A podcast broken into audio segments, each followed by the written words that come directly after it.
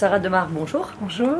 Alors, vous êtes l'auteur euh, d'un livre publié aux éditions euh, chez Cartala qui s'appelle Les territoires de la délivrance, le réveil congolais en situation postcoloniale, RDC et diaspora. Oui. Donc, en fait, vous avez euh, fait des recherches sur les églises du réveil essentiellement entre Mhm. 2004 et 2011, Mhm. partout. Vous êtes allé à la fois en RDC, vous êtes allé dans plusieurs villes européennes, vous êtes même allé au Canada Mhm. pour suivre en fait cette diaspora aussi qui est assez liée aux églises du réveil et puis voir ég- également comment le, le mouvement s'est euh, s'est développé. Donc vous avez fait plutôt une thèse de sociologie Mhm. Euh, et ce livre en fait porte pour l'essentiel donc sur cette période 2004 euh, 2011 avec quelques updates jusqu'en 2013. Voilà. Et, et retrace donc à la fois et l'histoire des églises du réveil au Congo après la colonisation, mais même avant, puisqu'on va voir que l'histoire est assez ancienne. Et également euh, cherche à voir son positionnement, les rites, enfin c'est euh, enfin, c'est extrêmement riche. C'est vrai que vous êtes plutôt sociologue, mais il y a aussi une approche anthropologique. Euh, donc voilà, donc voilà, on va évidemment parler du livre, on va aussi lire ce livre, puisque c'est un livre qui se lit très bien. Et ça, il faut quand même le dire que c'est un livre qui se lit avec plaisir. D'abord, alors pourquoi avoir choisi ce sujet d'étude Vous étiez plutôt migration à l'origine? Pourquoi s'intéresser aux églises du réveil euh, congolaises je, dirais que mon approche demeure celle d'une sociologue des migrations.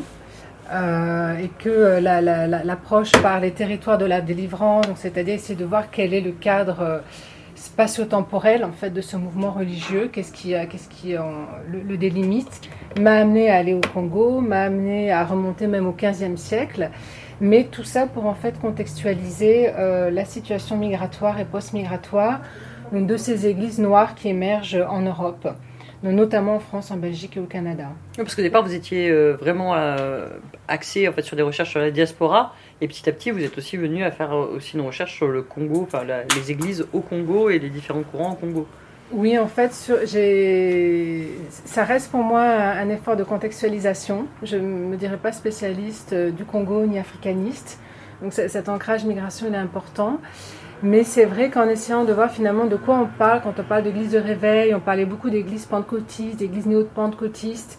Et pour moi, c'était des étiquettes qui ne qui me satisfaisaient pas en fait. Ça ne me permettait pas de comprendre pourquoi euh, en 2004 des, migrants et, leurs enfants euh, d'origine congolaise en périphérie toulousaine euh, faisaient appel à la sorcellerie ou aux dieux chrétiens pour euh, régler des questions de mariage, de papier, d'intégration.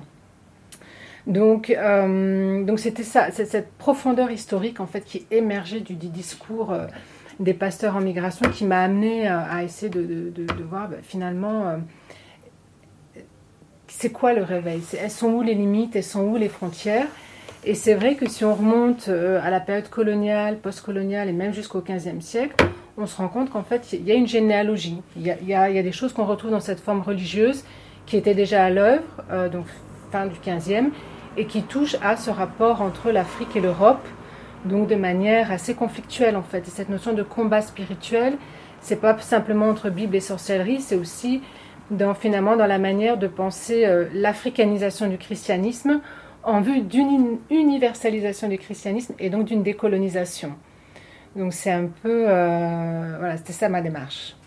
On va peut-être euh, commencer peut-être par lire des passages du Mhm. livre, simplement pour, euh, pour montrer un petit peu, parce que c'est vrai que les églises du réveil, et on va en parler d'ailleurs, hein, de, de l'image qu'elles ont dans les médias, euh, de l'image qu'elles veulent véhiculer dans leurs propres Mhm. médias. Euh, Il y, a- il y a vraiment toute une histoire euh, avec ça. Mais déjà, comment vous, vous arrivez comme chercheuse Mhm. euh, vous présenter pour pénétrer justement ces milieux, à la fois parler avec les pasteurs, euh, parler avec les gens, euh, les, les- les fidèles, euh, et puis arriver comme ça à, à circuler, parce que vous avez vraiment fait un nombre de de- d'églises euh, importants. Enfin, vous avez vous avez quand même sillonné plusieurs villes euh, euh, vraiment pour suivre ces églises, et puis à chaque fois en, en obtenant des recommandations, des recommandations pour Mhm. arriver finalement à ce que tout le monde vous parle. Donc euh, c'est pour ça que je vous propose de, de lire peut-être euh, je, je deux vais petits extraits. passage, peut- peut-être juste euh, dire pour répondre à votre question. euh, en fait, moi, je suis arrivée un peu à l'aveugle. C'est-à-dire que dans la démarche anthropologique, souvent, on a lu la littérature, il y a des questions qui émergent, et puis on va à la rencontre d'un groupe ou d'un objet pour essayer de, de, comprendre ou de vérifier des hypothèses. Et moi, j'ai un peu débarqué par hasard, en fait, dans ces églises-là, parce que je travaillais plutôt sur les questions de, santé, donc de maladie, de, sida, et que les associations africaines disaient, mais finalement, euh, nous, on ne peut pas faire euh, le travail de prévention. Euh, c'est parce que les malades vont dans les églises pour se cacher. Et donc, du coup, les églises m'ont été désignées d'abord comme des sectes et comme des lieux où, de manière paradoxale, les gens allaient pour se cacher. Donc, c'était un lieu de visibilité, invisibilité. Et donc, à la fois, j'étais à l'aveugle d'un point de vue euh, théorique et en même temps, j'étais aussi sous euh, les conseils des, acteurs de terrain, donc des, des associatifs congolais qui me disaient Tu dois surtout pas dire que tu vas enquêter sur eux, sinon les portes vont se fermer. Donc il y avait une espèce d'appel de, à ne pas dire en fait que, que j'enquêtais. je, me suis quand même présentée comme une étudiante chercheuse, mais qui travaillait sur les questions du sida et des préventions dans euh, la diaspora africaine de Toulouse.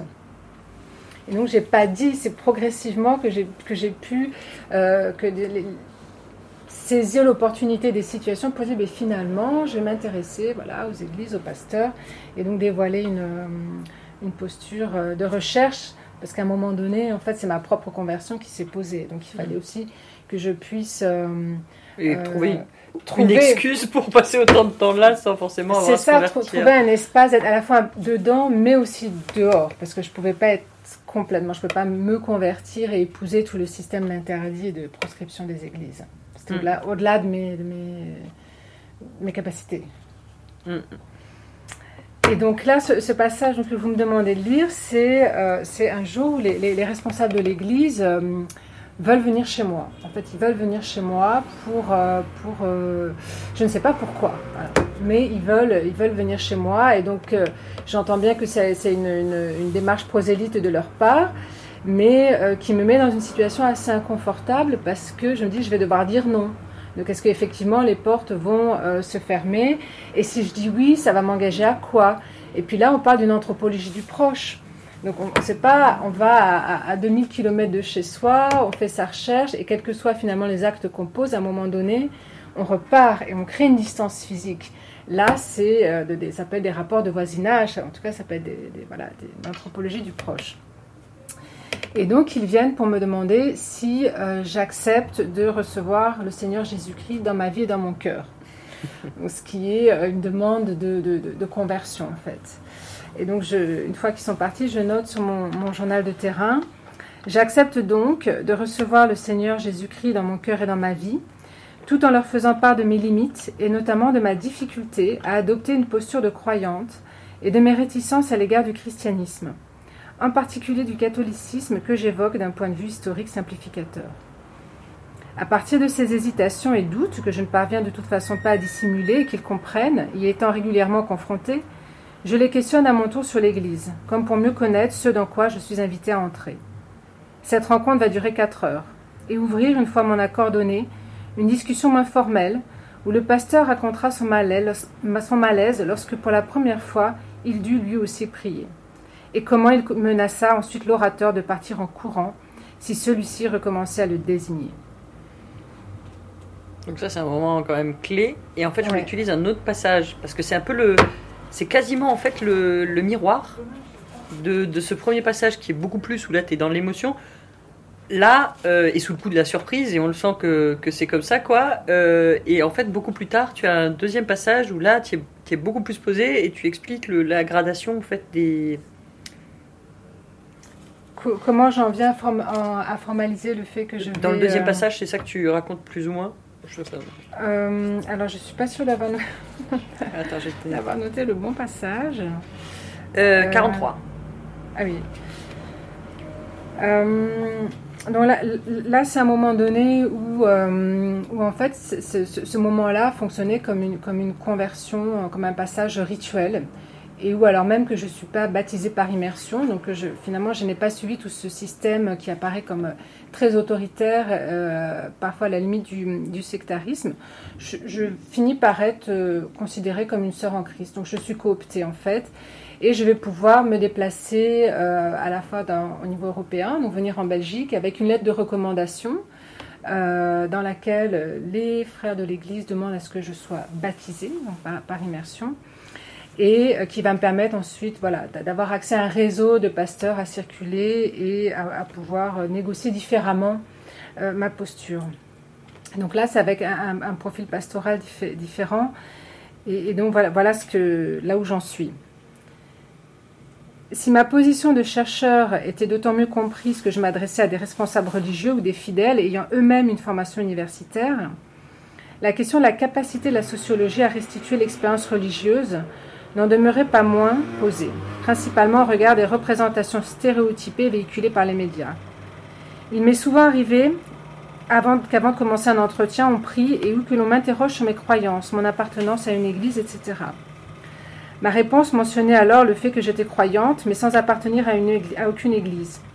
Je l'expliquais différemment selon la situation, la façon dont la question était posée, le profil de mon interlocuteur, ou encore l'étape dans laquelle je me trouvais par rapport à la recherche. J'ai souvent évoqué mes circulations, étant pendant un temps chaque dimanche dans une église différente, une fois, j'ai mentionné la conception calviniste, selon laquelle chaque chrétien est son propre temple. Mais il me fut rétorqué que c'était là une véritable hérésie, et je ne renouvelais pas l'expérience. Voilà, donc là. Euh, mais c'est vrai que c'est quand même assez. Euh, c'est compliqué, quoi, de, pour le coup, de faire des recherches sur euh, un système d'église comme ça, où il y a beaucoup de méfiance aussi vers l'extérieur et où il y a une volonté de contrôle de l'image. Mhm. et euh, de contrôle euh, médiatique, puisque c'est vrai qu'il y a cette image-là qu'ils ont dans les médias, et puis il y a aussi le fait qu'ils sont eux-mêmes euh, producteurs de, de, de, contenu médiatique ou même de, créer des radios. Enfin, en Congo, c'est radio, télé, partout, quoi. où ils se retrouvent pour justement faire passer leurs idées, créer leurs propres médias. Donc, en fait, à un moment, est-ce que c'est. Pourquoi c'est plus compliqué avec eux de ton point de vue? Euh, c'est compliqué parce que c'est un mouvement prosélyte, c'est-à-dire que les, mouvements évangéliques et en particulier euh, pentecôtistes, donc avec cette forte euh, teneur messianique, donc cette idée que Jésus va revenir et on va être délivré, on va être sauvé et le maximum d'entre nous doit être converti, on doit être prêt. Donc c'est, les, chrétiens sont, il y a une identité forte de l'Église, mais qui est en réseau et qui est en réseau à travers le monde. Et donc du coup, ça fait partie de l'engagement du croyant que de euh, convertir. Et si on ne se convertit pas, si on n'accepte pas euh, cette nouvelle-là, ben, on accepte d'être perdu. Et euh, on accepte d'être perdu, mais d'être perdu pas simplement comme païen, mais aussi comme étant ouvert ou en proximité avec des forces occultes, sorcières, donc forcément destructrices. Mais il y a un enjeu à convertir. Et là, en plus, dans le contexte post-migratoire, dans d'églises qui sont constituées d'églises noires, de minorités qui sont elles-mêmes stigmatisées, parce que noires, mais en plus parce que, étant d'une confession religieuse très minoritaire, le protestantisme est minoritaire en France et encore plus euh, en Belgique, les mouvements évangéliques sont une minorité dans la minorité. Et donc, euh, il y a d'autant plus un enjeu en fait de convertir une, une femme blanche, une chercheuse blanche, qui euh, appartient à cette société qui remet en cause notre capacité d'intégration. Donc il y a eu tout, un, tout, un, moment en fait où finalement l'enjeu autour de, ma conversion en tant que femme blanche, c'est une manière de montrer, voilà, puisque nous on est capable d'attirer des blancs, c'est bien qu'on est capable de s'intégrer dans cette société.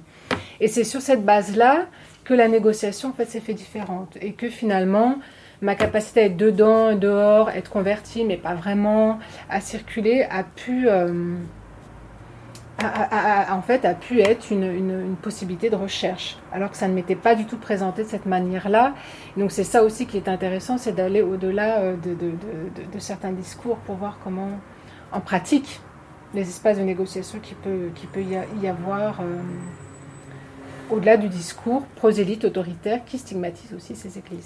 Et ces églises euh, congolaises, on va dire, euh, puisqu'en fait il y a quand même pas mal de. On se rend compte de pasteurs qui sont aussi angolais, euh, mhm. etc. Ces églises congolaises, pourquoi est-ce que c'est important au Congo, ce, ce mouvement, et dans les diasporas congolaises? Pourquoi est-ce que ces églises sont importantes au Congo? C'est une grande question. Euh, j'aurais tendance à dire qu'il faut que ça renvoie à la question du religieux, déjà euh, en, tant que tel. si on, remonte ne serait-ce qu'au niveau de la, période coloniale, il y a eu cette spécificité de la colonisation belge, de s'être fortement appuyée sur l'Église et l'Église catholique, qui était une Église belge, alors que les Églises protestantes étaient toutes étrangères. Euh, et que euh, la, confession catholique a été une condition sine qua non d'accès à l'éducation et une, éducation très limitée et très genrée puisque c'était euh, uniquement le niveau, ce qu'on appelait post-primaire, et que seuls les candidats à la prêtrise pouvaient accéder au niveau secondaire. Quelques années avant l'indépendance, il n'y a pas, les universités viennent juste d'émerger. Donc, en 60, quand le pays était indépendant, il y a une dizaine de personnes qui ont une formation universitaire et uniquement des hommes. Donc ça, c'est une, manière de, penser la, mobilité sociale, l'éducation avec la, religion de manière très particulière.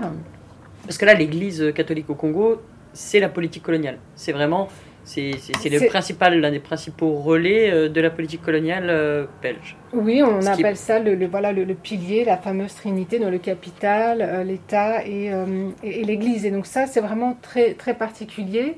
Et, euh, et c'est ce qui permet de lire en fait le, le, champ religieux actuel. Donc euh, c'est très complexe et je vais peut-être pas rentrer dans, les détails, mais là-dessus, fin des années 60, euh, donc au lendemain de, cette indépendance, et dans un contexte d'érection d'un pouvoir totalitaire, théocratique, le, le, moboutisme, émergent ces églises de réveil. Donc c'est un contexte à la fois global et local global parce qu'il y a une intensification des évangélisations euh, internationales en Afrique, en Amérique latine notamment, et euh, local parce que en fait, euh, à travers cette forme religieuse pentecôtisante, donc cette idée que l'Esprit Saint permet de subvertir les, et de transgresser les hiérarchies institutionnelles, c'est-à-dire que grâce aux dons délivrés euh, à la Pentecôte par Jésus aux apôtres et donc à tout à chacun, a une démocratisation des, dons charismatiques. Donc tout un chacun peut euh, exercer le don de guérison, de vision, de prophétie. Il y a ce mouvement de démocratisation et qui amène à relire la Bible un peu dans une perspective d'africanisation de la Bible. Donc ça, c'est en lien avec ces, dynamiques euh, euh, globales, hein. les miracles, on brûle les fétiches, euh, Dieu est tout-puissant, Jésus va revenir. Donc ça, c'est vraiment tous les évangélistes internationaux. Mais en même temps, quand on regarde le champ religieux et surtout politico-religieux congolais, depuis la fin du 15e, on voit bien qu'il y a eu Kimpavita, il y a eu Kimbangu, il y a eu le Mpadisme, il y a eu Kitawala, et puis après il y a Mobutu, et toute cette politique de l'authenticité, et qu'on est dans un champ politico-religieux. Et même le premier cardinal du Congo, Malula, qui introduit en fait le, le rite euh, africain euh, et qui négocie à travers Monsengo, l'actuel cardinal du Congo, et qui négocie pour la première fois un, rite liturgique euh, différent et africain des messes. quoi. C'est vraiment. Et ça, il le porte, c'est vrai, enfin, fini, les, les, Congolais le portent un peu sur tous les fronts. Cette africanisation euh, du culte. Oui, il y, a cette idée euh, que euh, l'africanisation des cultes, et donc, notamment de la Bible, est liée à une forme de, alors ce qu'aujourd'hui on, pourrait appeler de décolonisation, mais qui, qui à un moment donné pouvait être une forme de, de libération. Donc c'est la libération des corps et du territoire qui est occupé. Donc, par exemple, pour Kimpavita, bah, c'est la restauration du royaume Congo qui a été complètement euh, délité par euh, l'invasion portugaise. C'est une sorte de Jeanne d'Arc, pour résumer. Voilà, congolaise, une prophétesse. Euh, et puis, dans les années 20, sous la colonisation, bah, Kimbangu qui a été socialisé dans les missions euh, baptistes donc euh, euh, américaines, lui va, va, va, penser cette libération sous forme d'inversion du rapport hiérarchique racial. Les noirs deviendront blancs, les blancs deviendront noirs. Euh, et, voilà, et on peut comme ça remonter jusque des mouvements qui ont lieu dans la seconde guerre, durant la Seconde Guerre mondiale et qui mobilisent toute cette géostratégie internationale pour dire finalement les Allemands, puisqu'il y a cette Seconde Guerre mondiale qui a lieu en Europe mais aussi en Afrique, les Allemands vont venir nous délivrer des Belges.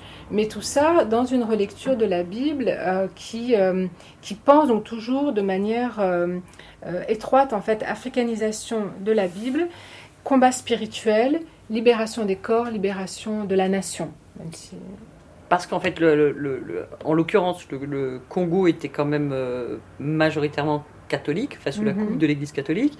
Et l'Église catholique a fait le virage un peu tard de l'indépendance. Ils ont fait le virage, hein, genre deux ans avant, deux ans avant l'indépendance. On est pour l'indépendance, euh, mais réformiste, en s'opposant évidemment à Lumumba et au reste, mhm. et, euh, et, en se disant bon, on veut bien passer la main, mais on, a, on organise les choses. Ils se mettent à, recruter. D'ailleurs, euh, on peut peut-être lire, on peut peut-être lire Sarah, Sarah Demar un, passage de de la de cette incroyable présence euh, de l'Église catholique au Congo, quoi, qui mhm. dans certaines provinces où euh, toutes les tous les les localités qui ont un petit peu d'importance sont finalement des, des localités paroisses, quoi, où la paroisse est à la fois euh, et où in fine encore aujourd'hui c'est 50% des centres de santé, 50% des, des structures scolaires sont encore des structures catholiques. Ça, ça renvoie effectivement à, l'histoire de la Belgique. Donc, jusqu'à aujourd'hui, le protestantisme en Belgique, c'est 1,3% de la population. Donc, c'est un pays historiquement euh, euh, catholique. Et sous Léopold II, ça va être euh, un, enjeu colonial particulièrement important au moment où la présence protestante belge la présence protestante pardon, au Congo, elle est américaine et elle va être liée à une critique de la colonisation que mène Léopold II particulière. Donc il va y avoir une sorte de, de sanction, de consolidation de l'ordre catholique euh, au Congo euh, à travers justement cette question de l'éducation. Donc je lis. La préférence accordée aux missionnaires catholiques remonte à la fin du XIXe siècle, lorsqu'en 1891, Léopold II fit de l'instruction la condition sine qua non d'accès aux subsides étatiques et aux terres pour les missionnaires. Cette décision fut entérinée par une convention avec le Saint-Siège le 26 mai 1906, amenée à réglementer les rapports entre l'émission et le gouvernement colonial en matière scolaire pour des années. Il en résulta non seulement une asymétrie des niveaux scolaires entre convertis catholiques et protestants, mais aussi du Congo belge avec les colonies britanniques et françaises.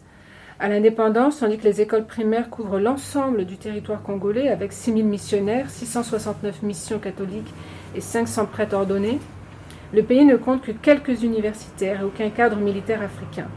Le seul programme de haut niveau, avec un cycle secondaire, est réservé aux candidats à la prêtrise. Donc évidemment, beaucoup de fausses euh, vocations à la prêtrise pour pouvoir euh, monter les échelons et faire quelques études. Et beaucoup des, premiers en fait, euh, hommes politiques congolais à l'indépendance se retrouvent évidemment formés par l'Église catholique où elle garde une influence énorme. Donc là, on a, on a un petit peu le paysage, on va dire, à la colonisation. Juste pour voir un petit peu le. Je pense qu'on va, on va continuer peut-être sur l'histoire euh, pour commencer pour voir euh, bah, ce phénomène qui est Mobutu, parce que Mobutu arrive. au départ, il est un peu soutenu par les catholiques, mm-hmm. et puis petit à petit, ils vont s'opposer avec son projet lui-même de sacraliser sa personne et puis de sacraliser aussi, enfin de, de, de, de justement euh, déchristianiser, déchristianiser la société congolaise, mhm. euh, et notamment, évidemment, tout le monde connaît l'exemple des prénoms euh, et autres. donc c'est une période qui est très particulière où on va voir vraiment la, la politique et le religieux rentrer en collision tout le temps. Mhm ou? Euh, Non, c'est vraiment. Si on peut, enfin, euh. oui, si on peut toujours euh, lire des passages, mais je pense qu'il y a. En quoi est-ce que c'est si fort Pourquoi est-ce que d'un seul coup toutes les églises, mais toutes, se mettent à entrer dans une, une stratégie concurrentielle politique dans ce pays En fait, la, stratégie concurrentielle, elle était déjà là. Mais avec l'indépendance et avec le changement de pouvoir, ça va être la possibilité de, euh, de pour les, églises protestantes, eh ben, d'essayer d'obtenir une légitimité, une visibilité et une, euh, un poids politique qu'elles n'avaient pas. Euh, et alors pour les églises catholiques, pour l'Église catholique évidemment, c'est la perte de certaines prérogatives. Il y a plusieurs étapes, mais effectivement, si on prend euh, donc l'indépendance du pays, euh, Patrice Lumumba, donc premier ministre élu, Joseph Kasavubu, premier président congolais élu, et euh, l'État laïque est décrété au Congo. Et donc ça, ça ne plaît pas à l'échevêché de Kinshasa, ça ne plaît pas, la, la, laïcité tout de suite en fait interprétée en termes d'athéisme et d'importation d'un pur produit euh, de l'Occident. Et donc il y a tout un enjeu autour de savoir finalement c'est quoi nos traditions, Est-ce que c'est finalement la chrétienté? Est-ce que c'est la laïcité? Donc, il va y avoir un conflit, un conflit pour dire c'est quoi l'authenticité en fait. C'est quoi l'authenticité Et les églises vont dire leur mot, le pouvoir va aussi dire son mot. Et dans les toutes premières années, effectivement, ce qu'on observe, c'est que entre euh, l'Église catholique, à travers euh, euh, celui qui deviendra Monseigneur Maloula et Mobutu, donc qui est à ce moment-là colonel et qui deviendra président, président, maréchal, tout, ce qu'on veut, il y a un, un, accord, en fait, il y a, une, une, même une complicité, un partage de vues dans le fait de il faut éliminer Lumumba. c'est d'abord le préalable. Il faut l'éliminer politiquement et physiquement. C'est ça qui, qui, va se passer. Et donc ça, il est perçu comme un, rouge, qu'il est perçu comme. Euh, il est perçu comme un communiste, mais euh, les, les, médias occidentaux euh, et, et, belges vont faire tout un travail, hein, vont fortement le, le, diaboliser. Alors que si on lit les écrits de Lumumba, il y a des, des, des points de vue absolument extrêmement libéraux dans, dans, dans, dans Et c'est beaucoup plus d'affaires avec euh, un Américain d'ailleurs que quoi que ce soit d'autre. Euh, c'est-à-dire que c'est pas forcément avec la Russie ou la Chine ou autre qu'il avait le plus de contacts, c'était plutôt avec des Américains. Donc c'est ça en plus le, le comble de l'histoire. Mais c'est vrai que donc du coup on se retrouve avec une Église catholique qui se retrouve euh, bah, elle, c'est quand même le cœur de la chrétienté africaine, mhm. ce pays, donc c'est très important, ça reste aujourd'hui très important pour le pape, et s'il y a bien un seul pays sur le continent africain dont le pape parle euh, à chaque homélie, ça reste la République démocratique du Congo, parce que pour eux, c'est un enjeu de, de pouvoir, entre mhm. guillemets, euh, donc eux, ils sont en, résistance des autres, et on voit toutes ces églises protestantes, et au-delà de ça, du réveil, monter en puissance, et finalement arriver, euh, y compris dans le, dans le régime de, de Mobutu, euh, à un moment très clé de, l'histoire, à, faire qu'il y ait des, hommes politiques qui se déclarent ouvertement des églises du réveil mhm. dans une période de crise et où se disent finalement la religion que mettait de côté euh, Mobutu euh, beaucoup est finalement une religion intéressante. Alors ça, c'est évidemment, là on passe donc de 60, le début de, de l'accession de Mobutu au pouvoir et donc qui va donc il va valoriser plutôt les églises protestantes pour mettre de côté l'église catholique et son ingérence dans les affaires de l'État.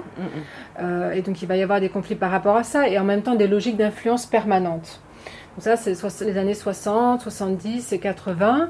Et quand euh, le régime moubutiste commence à être en, en, difficulté, à la fois parce que c'est un échec au niveau socio-économique, tout le discours de l'authenticité, de la décolonisation, de la renaissance de ce pays nouvellement indépendant, bah, ça, finalement, ça n'a pas abouti à grand-chose. Hein. Les gens ont faim, euh, les routes... Et l'Église euh, catholique prêche tous les dimanches contre Mobutu quasiment tous les dimanches à ce période-là. Et, et, voilà, il y, a cette église catholique, il y a ses étudiants, donc il y a aussi un pouvoir qui, euh, de, la rue et de, de, de, la société civile qui est de plus en plus contestataire des appuis aussi en Occident qui se font un peu moins, euh, un, peu moins présents, et donc un régime qui s'affaiblit, voilà, un, pouvoir qui s'affaiblit. Et, euh, et, donc à ce moment-là, on va effectivement observer que des élites vont se convertir. bonjour. que les élites, euh, un certain nombre d'élites du pouvoir vont commencer à, à, se convertir dans ces églises, souvent à la suite de leurs épouses. Et qui vont finalement euh, prendre appui donc, sur, ce discours des églises du réveil, d'opposition entre Bible et sorcellerie. Euh, la Bible, c'est la transparence, euh, c'est tout ce qui est bon en fait, tout ce qui est constructif, c'est tout ce qui est le succès dans ma vie, alors que la sorcellerie ne peut apporter que le malheur, la destruction, et elle est forcément liée à des forces occultes. Et donc, ils vont, dans ces églises du réveil-là, faire un peu ce, qu'on, ce qui a été, ce que a appelé une opération de blanchiment euh, politique et religieux. Ah, à travers la conversion. On a trop volé, mais c'est parce qu'on s'était pas encore converti, quoi. Eh ben, c'est-à-dire, non, c'est pas, c'est pas tellement qu'on s'était pas encore converti, c'est qu'on était l'objet des forces occultes. On a été, et le pays, et le drapeau, et euh, la monnaie, on a tous été sous l'envoûtement euh, de ces forces occultes, et donc liés à un pacte euh, avec le diable, évidemment, qui a été passé avec l'instigateur de toute cette grande mystification qui est forcément euh, Mobutu. Et donc, mais certains vont se convertir, la plupart vont renier le Mobutisme, mais pas tous. Certains ne vont pas, pas le renier, comme on aurait Ngwanda, qui fera un retour euh, dans l'arène la, politique congolaise des années plus tard, dans les années 2000. je crois que c'est page 184 qui a un extrait pour, voir un peu le niveau de personnalité qui, dans le régime de Mobutu, décide de se convertir et de, et de faire ses confessions publiques, parce qu'il y a aussi ça qui est en jeu. Donc au fil des témoignages religieux et politiques, la population va découvrir que le pays a été vendu aux forces occultes. La monnaie ensorcelée et l'exercice du pouvoir étroitement associé à une société secrète, la prima curia, exigeant sacrifices, rituels sataniques et autres pratiques de sorcellerie. L'item organisateur de ces témoignages est le mea culpa, comme en témoignent les titres des rares récits de conversion, notamment les repentances de Bofosa Wambeya Nkoso, ancien ministre de l'économie et ancien gouverneur de la Banque centrale, et les confessions de frère Dominique, sa combi. Tous deux se seraient convertis en 1989 dans les arcanes du Full Gospel Businessman Fellowship, l'année de la chute du mur de Berlin. Mais les témoignages dont on dispose sont postérieurs et contemporains de la Conférence nationale souveraine en 1991.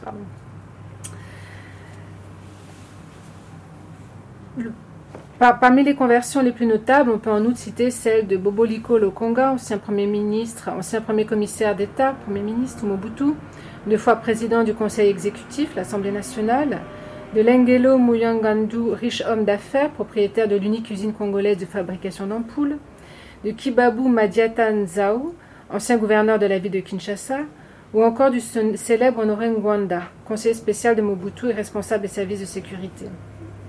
Donc là, il y a pratiquement tout son régime qui se convertit et qui est à partir de la. Surtout de la conférence nationale, c'est-à-dire le moment où vraiment euh, il y a une libération de la parole et, où le maréchal Mobutu est mis en accusation euh, de manière quasi quotidienne. D'ailleurs, il va fermer cette conférence nationale, il va y avoir euh, justement des manifestations et tout ça.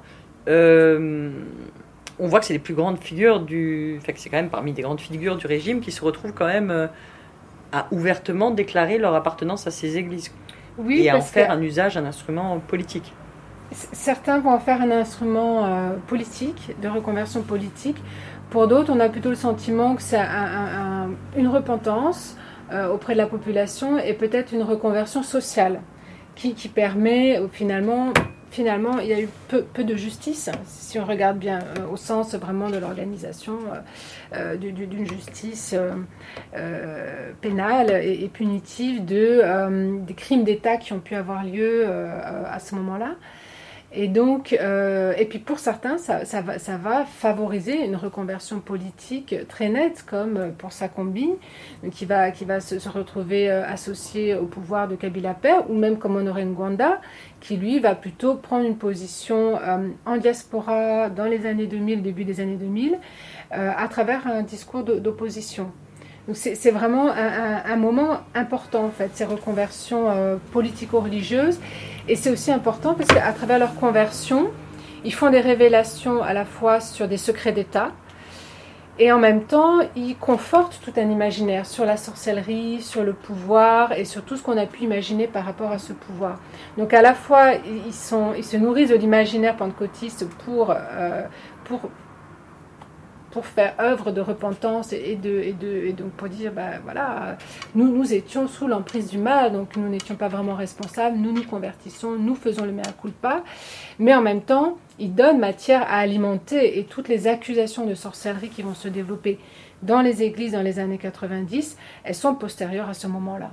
Ouais, qui est un grand moment de lâchage public. Euh, on parle aujourd'hui, ou dans les années 60, 70, les églises ne sont pas des lieux d'accusation de sorcellerie. Mm-hmm. Aujourd'hui, elles le sont. Euh, alors, la, la, suite de l'histoire, c'est qu'évidemment, bah, le maréchal Mobutu finit par tomber.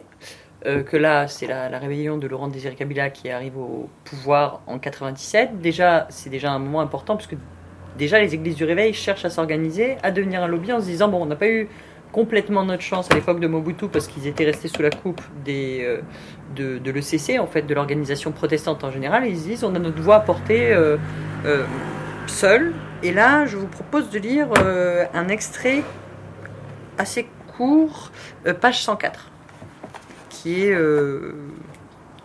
sur l'évolution de l'Église à cette période-là, qui à ce moment-là, c'est le moment où ça explose et toutes les reconnaissances. C'est euh, les églises ont définitivement quitté. Les églises ont définitivement quitté le fonctionnement égalitaire des groupes de prière pour des assemblées aux structures hiérarchiques fortes. Les titres de bishop, d'archibishop, version anglophone et protestante des évêques et archevêques, et emblèmes du processus d'établissement du protestantisme sous l'ère Mobutu sont repris, parfois jusqu'à la caricature. Que l'on pense au fauteuil de type Louis XIV, Louis XV ou Louis XVI de contrefaçon comme élément incontournable de la composition scénique des cultes, ou à la déférence avec laquelle l'arrivée des pasteurs est accueillie, ce sont de véritables petites papautés qui se donnent à voir, évoquant à bien des égards les cultes de la personnalité de la Deuxième République. Nombre de ces pasteurs ne participent pas au culte de louange et d'adoration. Ils siègent et observent les fidèles ou n'apparaissent qu'une fois, fois la foule chauffée pour prêcher. Leur introduction réitère toute la sacralité dont ces hommes de Dieu, saints hommes et prophètes, sont investis. Cette culture de réveil est sans conteste celle de l'ERC, l'Église du Réveil au Congo, qui rassemble à son origine des figures aussi charismatiques que Sonika Futa, Albert Kankenza, Fernando Coutinho, Jean-Oscar Kizamina ou Pascal Mukuna. Je pense qu'après, il y a jusque-là. En 97, le changement de régime avait incité plusieurs églises à se constituer en Église du Réveil du Congo, ERC, afin de porter des revendications. Celles-ci n'aboutirent sous la présidence de Joseph Kabila, chargé de mener la transition 2001-2006 après l'assassinat de son père, Laurent Désiré Kabila, 1997-2001, tombeur de Mobutu. Si la reconnaissance de l'ERC comme confession chrétienne aux côtés des églises catholiques et protestantes engage des politiques de régulation du champ et l'insertion des leaders dans les circuits officiels et officieux de la politique, il n'en demeure pas moins une absence de représentativité des pasteurs de l'ERC. La diversité des courants pouvant se réclamer du réveil, les concurrences de leadership interne et externe, et les critères de légitimité institutionnelle en sont les principales causes.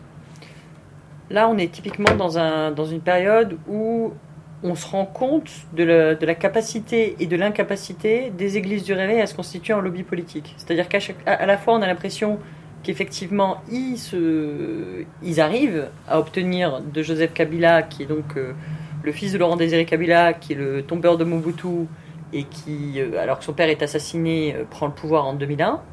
Euh, et ils arrivent quand même à se placer du côté de, ce président-là, et en même temps on se rend compte que leur division et leur côté petite papauté fait que l'union est quand même compliquée entre ces églises, puisque chaque pasteur est finalement aussi important.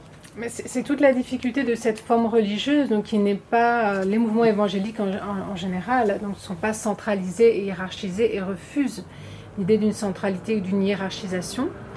Euh, et donc effectivement, ça va se retrouver après sur ces questions politiques ou même en diaspora, sur des questions comment est-ce qu'on fait pour se fédérer, pour se faire entendre, pour avoir du poids.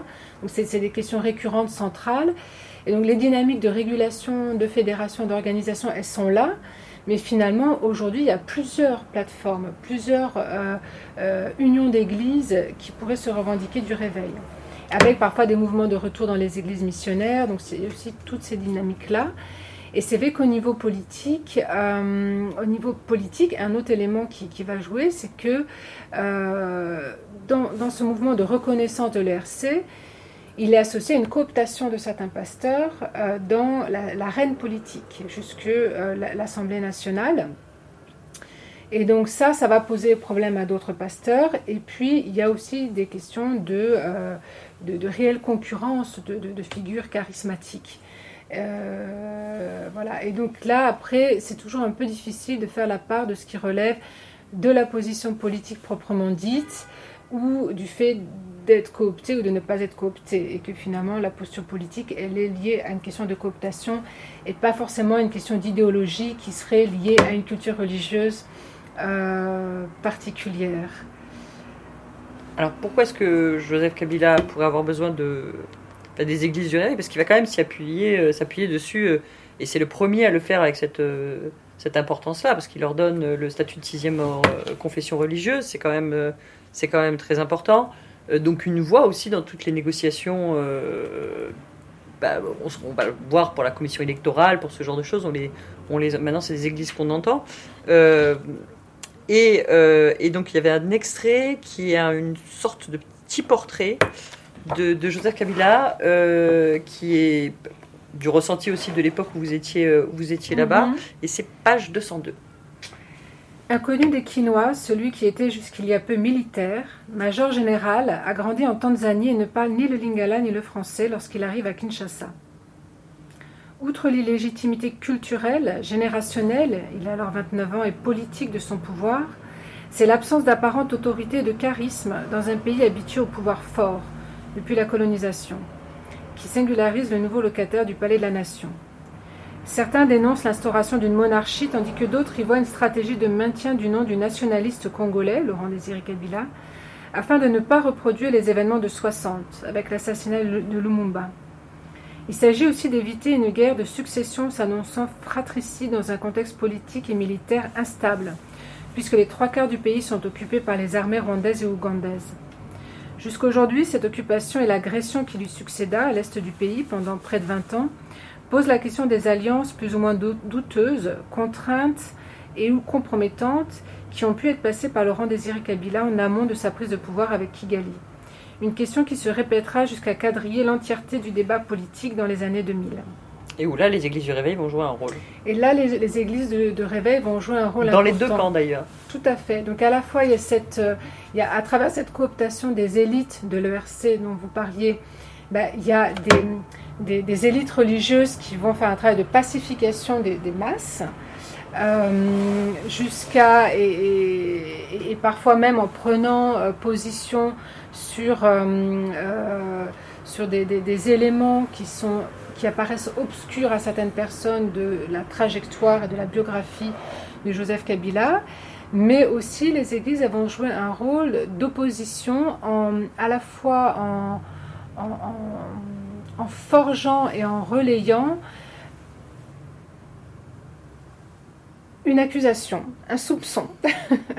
qui est toujours très euh, difficile à dire parce que quand on le dit au Congo, c'est vraiment très problématique et qui est partout sur les réseaux sociaux qui, a pour le moment a, le statut de soupçon. C'est un soupçon accusateur, mais qui est très important parce qu'il va quadriller tout le débat politique. Donc c'est tout, le discours autour de la personnalité de l'actuel président Joseph Kabila. Autour des origines. Donc c'est-à-dire que euh, ce sont les églises et il faut vraiment remonter à justement à ces, ces parcours de conversion des élites politiques.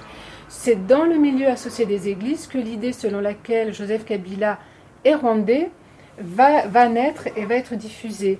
Et c'est important parce que du coup, c'est une accusation politico-religieuse qui échappe aux églises et où d'ailleurs, qui, qui, qui, évolue dans les milieux d'opposition, que ce soit du, du, Congo ou de la diaspora, et qui euh, quadrille le, discours politique, pas tellement en fait autour d'une idéologie ou d'idées de, ou de, de position, mais sur la question de l'identité.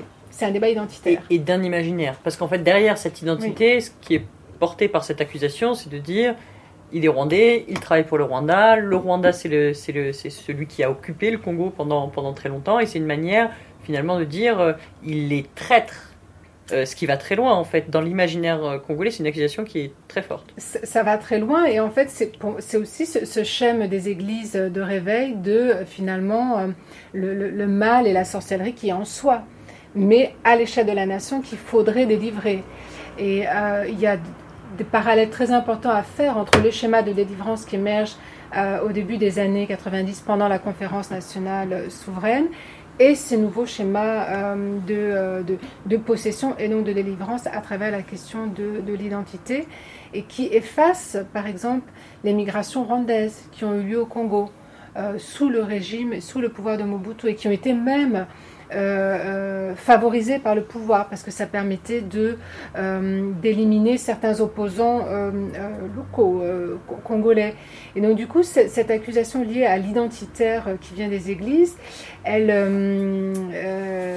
elle simplifie, elle, simplifie des, des, des, discours, des possibilités de discours d'opposition qui seraient beaucoup plus complexes par rapport à ce pouvoir, par rapport à son héritage, par rapport à son fonctionnement parce qu'elle propose aussi un schéma de délivrance beaucoup plus simple.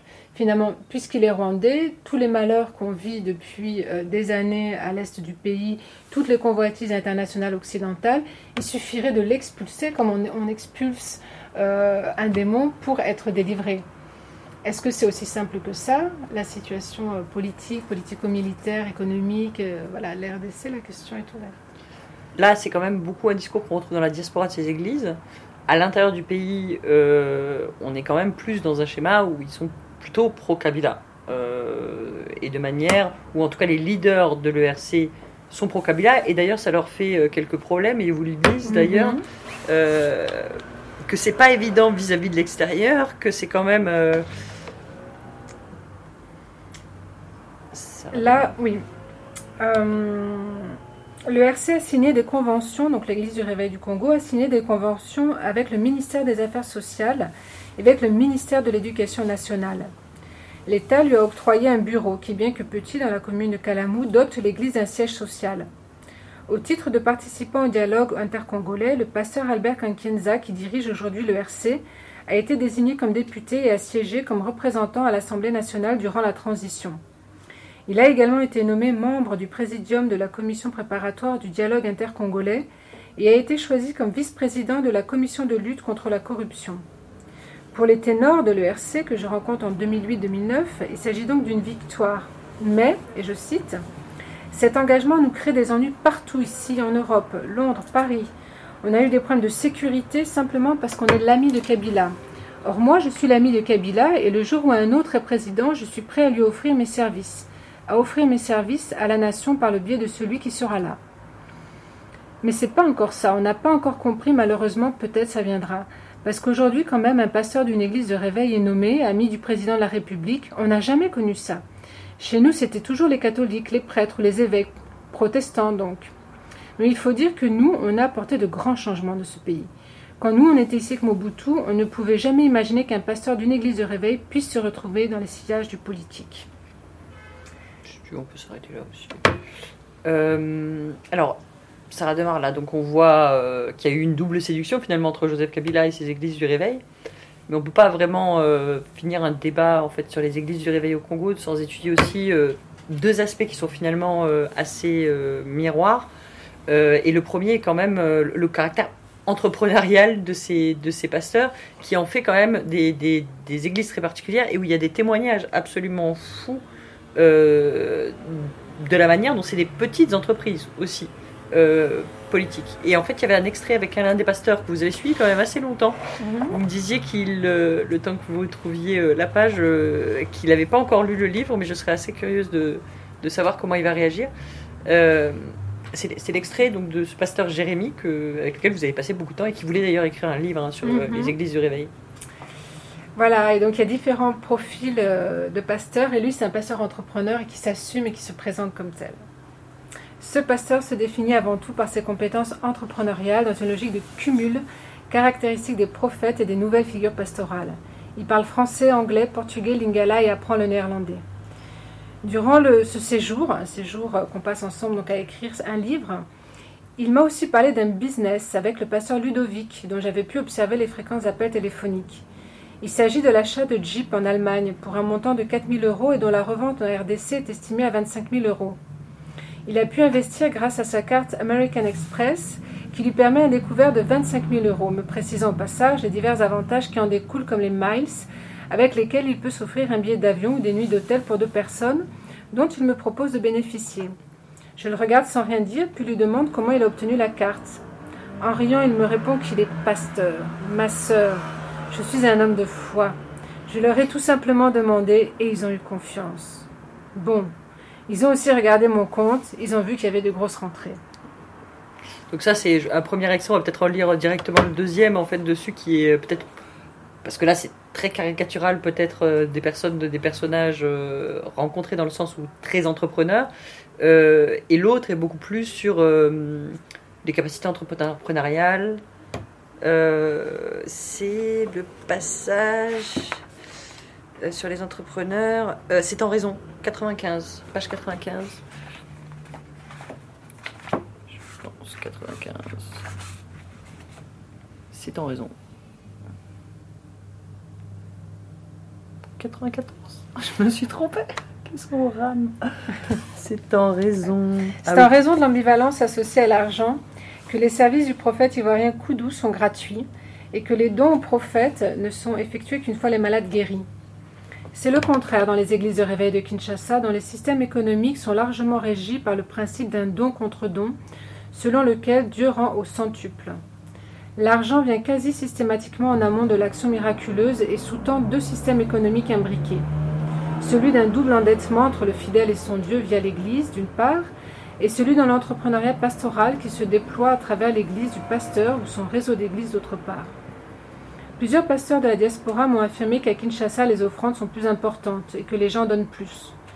Il est vrai qu'à Kinshasa, on voit des pasteurs rouler en jeep, vivre dans des maisons luxueuses, avoir un standing de vie que sont loin d'avoir les pasteurs résidant en Europe, quels qu'ils soient. La loi du nombre est à n'en pas douter une des raisons de la supériorité des offrandes à Kinshasa.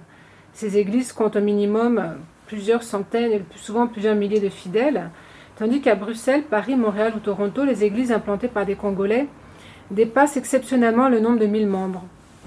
Néanmoins, à côté de ces grandes églises, on trouve aussi en nombre des pasteurs en difficulté, pour lesquels les offrandes ne suffisent pas à couvrir les frais qu'engage le culte. C'est le cas de cette petite église qui existe depuis le début des années 80. La parcelle est louée dans un quartier populaire pour 300 dollars par mois, auquel il faut ajouter les factures d'eau et d'électricité, ainsi que la location du matériel de musique, entre 22 et 30 dollars par dimanche. Parfois, on fait le culte à sec, c'est-à-dire sans instrument, explique ce, diacre. Oui. Donc là, il y a quand même euh, ce rapport à l'argent et au culte et ce rapport à l'argent en amont. Donc il y, a beaucoup beaucoup de gens en fait qui donnent de l'argent aux, églises du réveil qui vont les donner en espérant avoir un retour. Euh, il faut savoir quand même que là on est dans un contexte économique euh, où la situation n'a finalement fait que se dégrader au Congo pratiquement depuis les années 80 d'un point de vue économique, même s'il y a eu évidemment des périodes un peu, un peu mieux avec, euh, avec une certaine forme de paix. Euh, on est dans des contextes très durs où on a vu la pauvreté, par exemple, dans une ville à Kinshasa, croître à peu près aussi vite que les églises du réveil. Où vous le dites, je crois, euh, en 2008, 3000 à 9000 églises. Selon les sources, oui. Oui, selon les sources. toutes les accusations ne sont pas fausses contre les églises du réveil. C'est vrai qu'il y a eu, il y a eu euh, cette forme de euh, ce, combat, cette lutte aussi euh, liée à l'indépendance, sur lequel ce positionnement politique où finalement vis-à-vis des autres églises, ma foi, même les dons, l'Église catholique reçoit des dons, les églises protestantes reçoivent des dons aussi, et le poids que représente le don pour la vie de chaque croyant finit par représenter quelque chose d'important.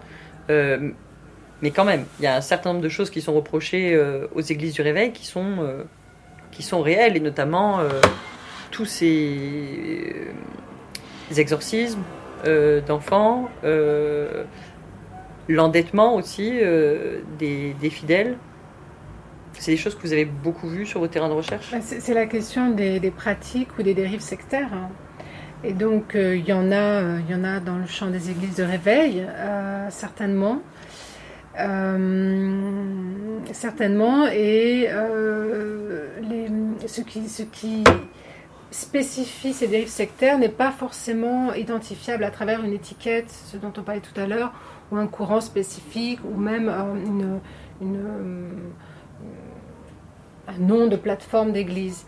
Maintenant, la, question de l'argent, la question de la guérison miraculeuse, c'est effectivement des, éléments centraux de, de ces dérives-là. Euh, et effectivement, oui, qu'on observe à Kinshasa comme en diaspora. Alors, les, pasteurs du rêve vous diront oui, mais nous, on n'a pas bénéficié de, l'argent des missions, contrairement aux églises catholiques et protestantes qui, eux, ont, eu des financements et qui, aujourd'hui, maintenant que euh, les, euh, les, missions mères sont reparties, ben, se trouvent avec cette difficulté de il faut parler d'argent parce que l'argent, c'est ce qui permet d'être dans des réalisations. Euh, la plupart du temps, quand les pasteurs sont questionnés par rapport à leur, leur source de revenus, euh, ils, mettent en avant le fait que ça ne vient pas de leurs fidèles, mais que ça vient de leur pouvoir charismatique. Donc c'est plutôt en, en, offrant à la suite d'une guérison miraculeuse. Donc moi, je ne me suis pas euh, amusée à faire une investigation policière par rapport à ces questions-là. Mais outre le fait ben voilà, d'acter qu'il y a des dérives sectaires, je me suis aussi intéressée à finalement comment est-ce que cet argent circule pour du bien collectif? Est-ce qu'il y a aussi de l'argent qui circule pour du collectif?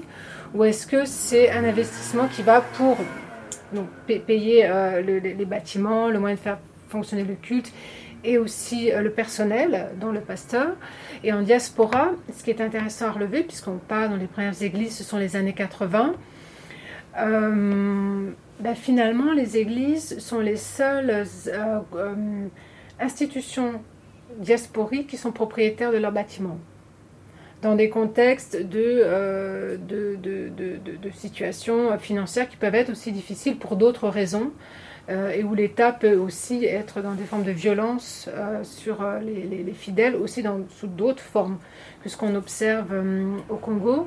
Et donc c'est aussi intéressant de, de, pointer ça, de pointer ce côté-là, d'avoir des espaces à soi, en fait, des espaces dans lesquels on investit, qui sont à soi et qui peuvent être investis pour des raisons culturelles ou culturelles, je dirais.